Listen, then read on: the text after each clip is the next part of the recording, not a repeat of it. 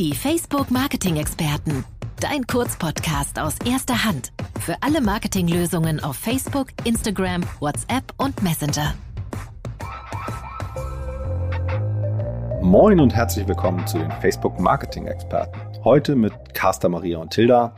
Das Thema wie beim letzten Mal in der Folge 16, Mythen rund um Facebook und Instagram. Vielleicht mögt ihr euch einmal ganz kurz vorstellen nochmal, für die, die letztes Mal noch nicht zugehört haben. Super gerne. Ich bin Carsten Maria, Strategic Partner Manager bei Facebook, was letztendlich bedeutet, dass ich Medienunternehmen in Deutschland, Österreich, Osteuropa helfe, auf Facebook aktiv zu sein und tatsächlich hauptsächlich in dem Bereich Organic. Also sprich, ähm, wer von mir betreut wird, muss bei mir kein Geld ausgeben, ähm, sondern wird tatsächlich einfach beraten, wie und was man besser machen kann, um bessere Reichweiten und so weiter zu bekommen.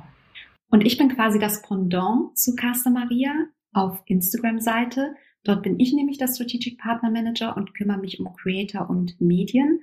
Denn ich komme von der Medienseite. Ich bin jetzt im dritten Jahr bei Instagram, Facebook und zuvor war ich Redaktionsleitung bei Bravo und habe da genau auf der anderen Seite gesessen und mir überlegt, wie schaffe ich es denn organisch? Cool, dass ihr dabei seid.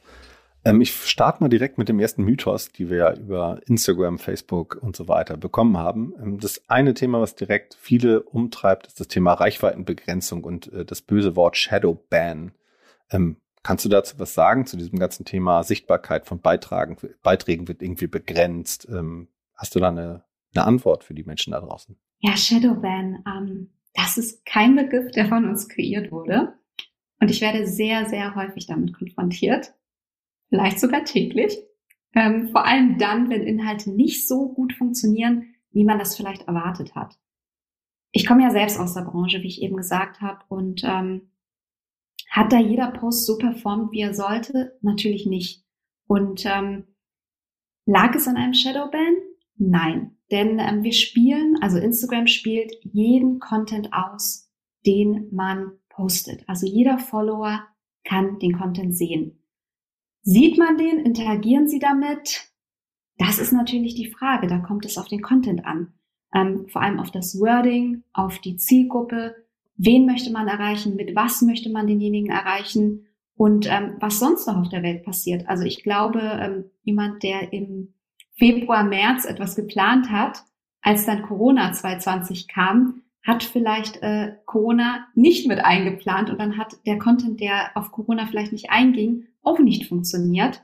Und ähm, wie gesagt, um das nochmal ganz klar und deutlich zu sagen, wir spielen jeden Content aus. Es gibt keinen Shadowban. Es liegt dann eher an anderen Faktoren. Vielen Dank. Da werde ich immer auf diesen Podcast verweisen, wenn mir diese Frage auch wieder gestellt wird. Ähm, nächster Mythos, den ich euch mal rüberwerfen wollen würde, ist das ganze Thema Meaningful Social Interactions. Also der Mythos ist immer, dass Kommentare ab vier Wörter oder ähm, ein Emoji als äh, Meaningful Interaction gezählt werden. Ähm, da gab es ja ein paar Anpassungen in der Vergangenheit. Da haben wir das mal announced, nur ist nicht ganz klar, was ist damit gemeint und was gilt als meaningful. Vielleicht könnt ihr da mal ein bisschen drauf eingehen und vielleicht, Caster, fängst du direkt mal damit an. Sehr, sehr gerne. Also, ich, bei so einer Frage denke ich mir immer, das kann man sich sehr gut selbst zusammenreimen.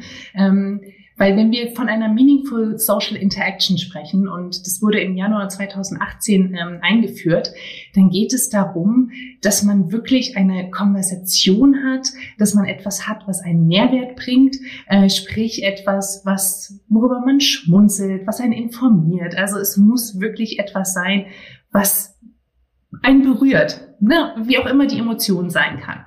Und ähm, tatsächlich solche Sachen wie, das müssen vier Wörter sein oder mindestens ein Emoji.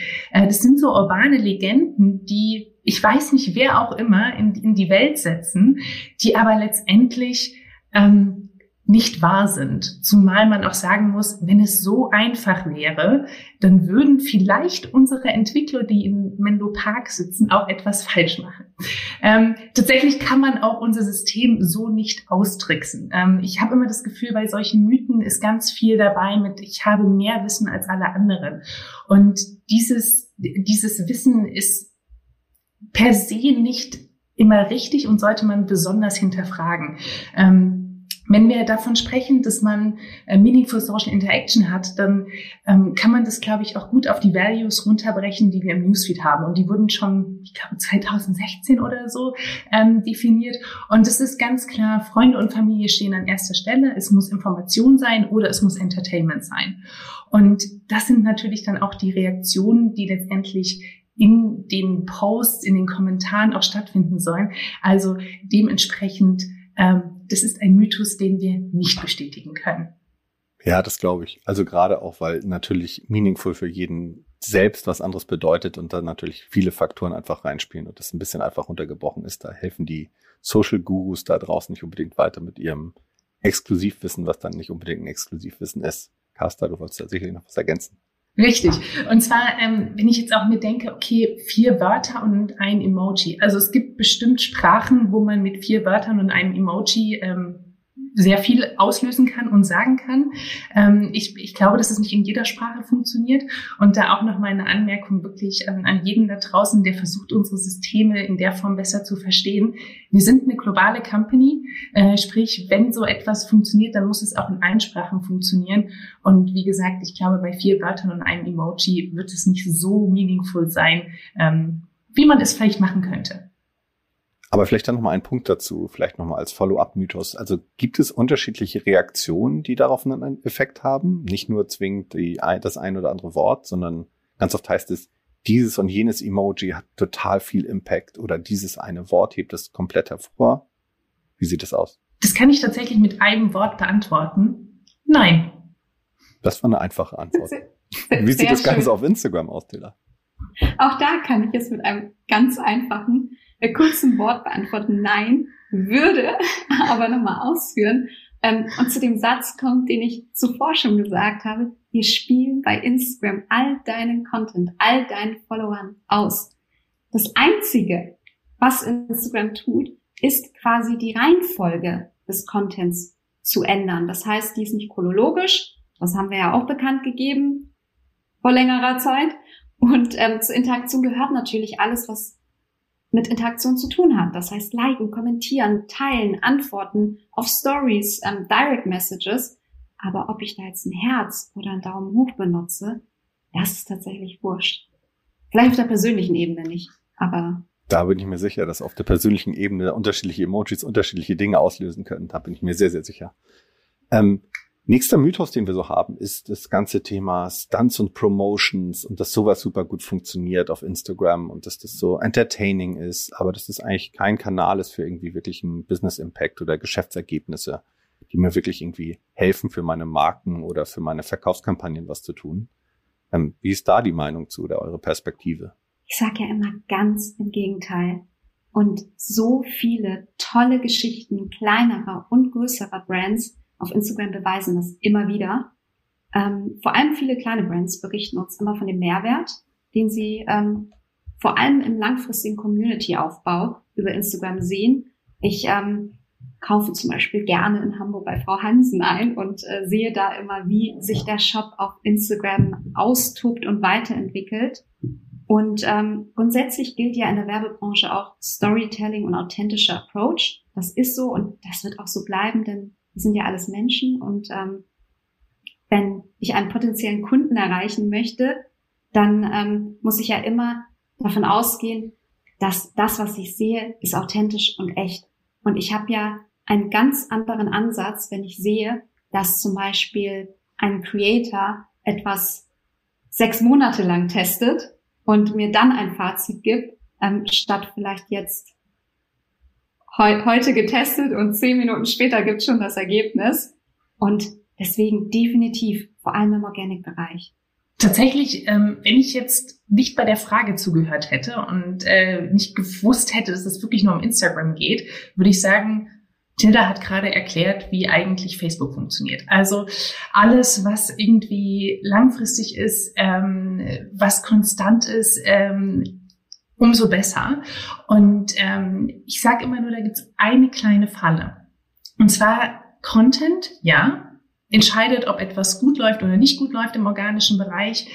Es ist allerdings wichtig, dass in diesem ganzen konstanten Postdenken ähm, man nicht in diese Falle gerät, oh, im Redaktionsplan steht, ich muss am Tag dreimal was posten oder zehnmal oder wie auch immer die Postingstrategie ist.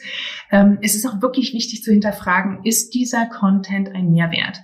Und da sage ich auch immer, denkt doch mal andersrum. Wann entfolgt ihr einer Page? Nicht, weil die nichts gepostet haben, sondern weil sie etwas gepostet haben, was einem nicht gefällt.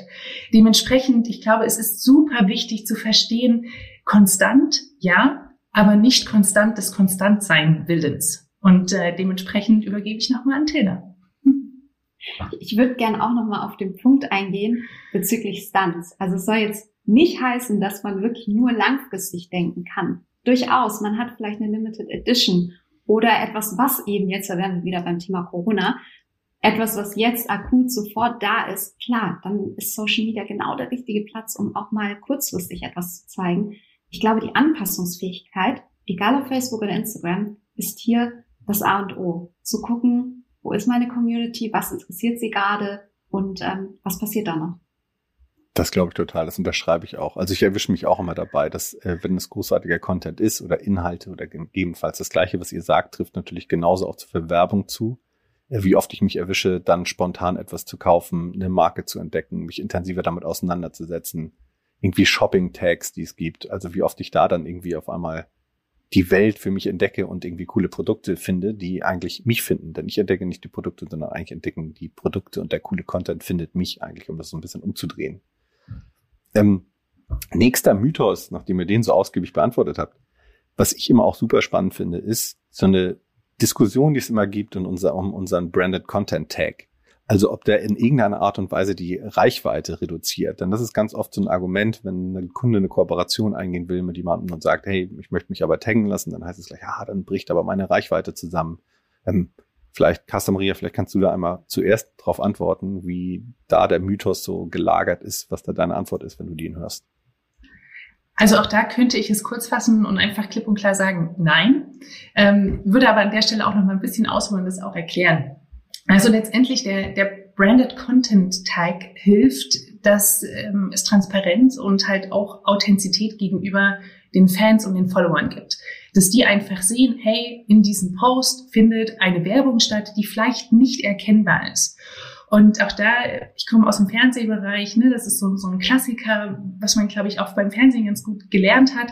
Ähm, wenn da eine bestimmte Marke gezeigt wird, dann ist da potenziell auch Geld geflossen, dass genau in diesem Ausschnitt diese bestimmte Marke zu sehen ist. Genau das Gleiche findet eben auch bei Facebook oder Instagram statt. Und dementsprechend ist es auch super wichtig und es ist auch eine, eine Legal-Sache, dass es einfach gekennzeichnet werden muss als, da findet etwas statt, was finanziell in irgendeiner Art und Weise vereinbart wurde. Warum denkt man dennoch, dass der Content schlechter funktioniert? Im Zweifelsfalle liegt es daran, weil es halt ein anderer Content ist, als man sonst machen würde. Weil sobald natürlich jemand anders mitspricht, wenn, die, wenn der Content produziert wird, ist der Content auch meistens anders. Dementsprechend fällt das dem User auch auf. Der identifiziert diesen Content dann vielleicht gar nicht als den klassischen Marken-Content, den er sonst konsumiert oder Creator-Content, was wiederum dazu führt, dass die Reichweite vielleicht nicht so hoch ist. Deswegen, ne, dieser Kreislauf ähm, erklärt, glaube ich, ganz gut, woher diese Legende oder diese Urban Myth kommt, ist aber de facto nicht wahr. Dem kann ich mich tatsächlich nur anschließen. Ich glaube, man versucht, gerade bei Branded Content, allem gerecht zu werden und kreiert dann eben Branded Content mit ganz vielen Dingen, mit ganz viel Input ähm, von der Brand, ähm, vielleicht noch von der Agentur, die dazwischen geschaltet ist. Und ähm, ich, ich erinnere immer gerne an ein Video von Riccardo Simonetti, in dem er auf ähm, sehr witzige Art und Weise darstellt, wie sich ein Content Piece quasi entwickelt, wenn ähm, der Kunde mitspricht und man komplett quasi sich darauf einlässt. Das soll nicht heißen, dass der Kunde nicht recht hat, um Gottes Willen. Aber es ist sehr wichtig, dass ähm, der Creator auch in den kreativen Prozess mit eingebunden wird. Denn nur so kann eben dieser authentische Approach passieren. Denn ich kann ja als Kunde gar nicht wissen, ob jetzt ähm, Creator XY vor zwei Wochen das Problem hatte, was jetzt genau auf das Produkt einzahlt und es genau erklärbar macht.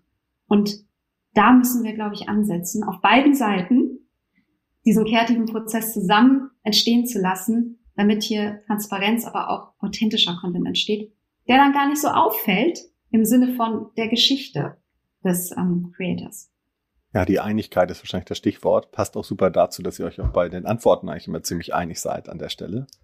Ähm, ein letztes, äh, ein letzter Mythos quasi.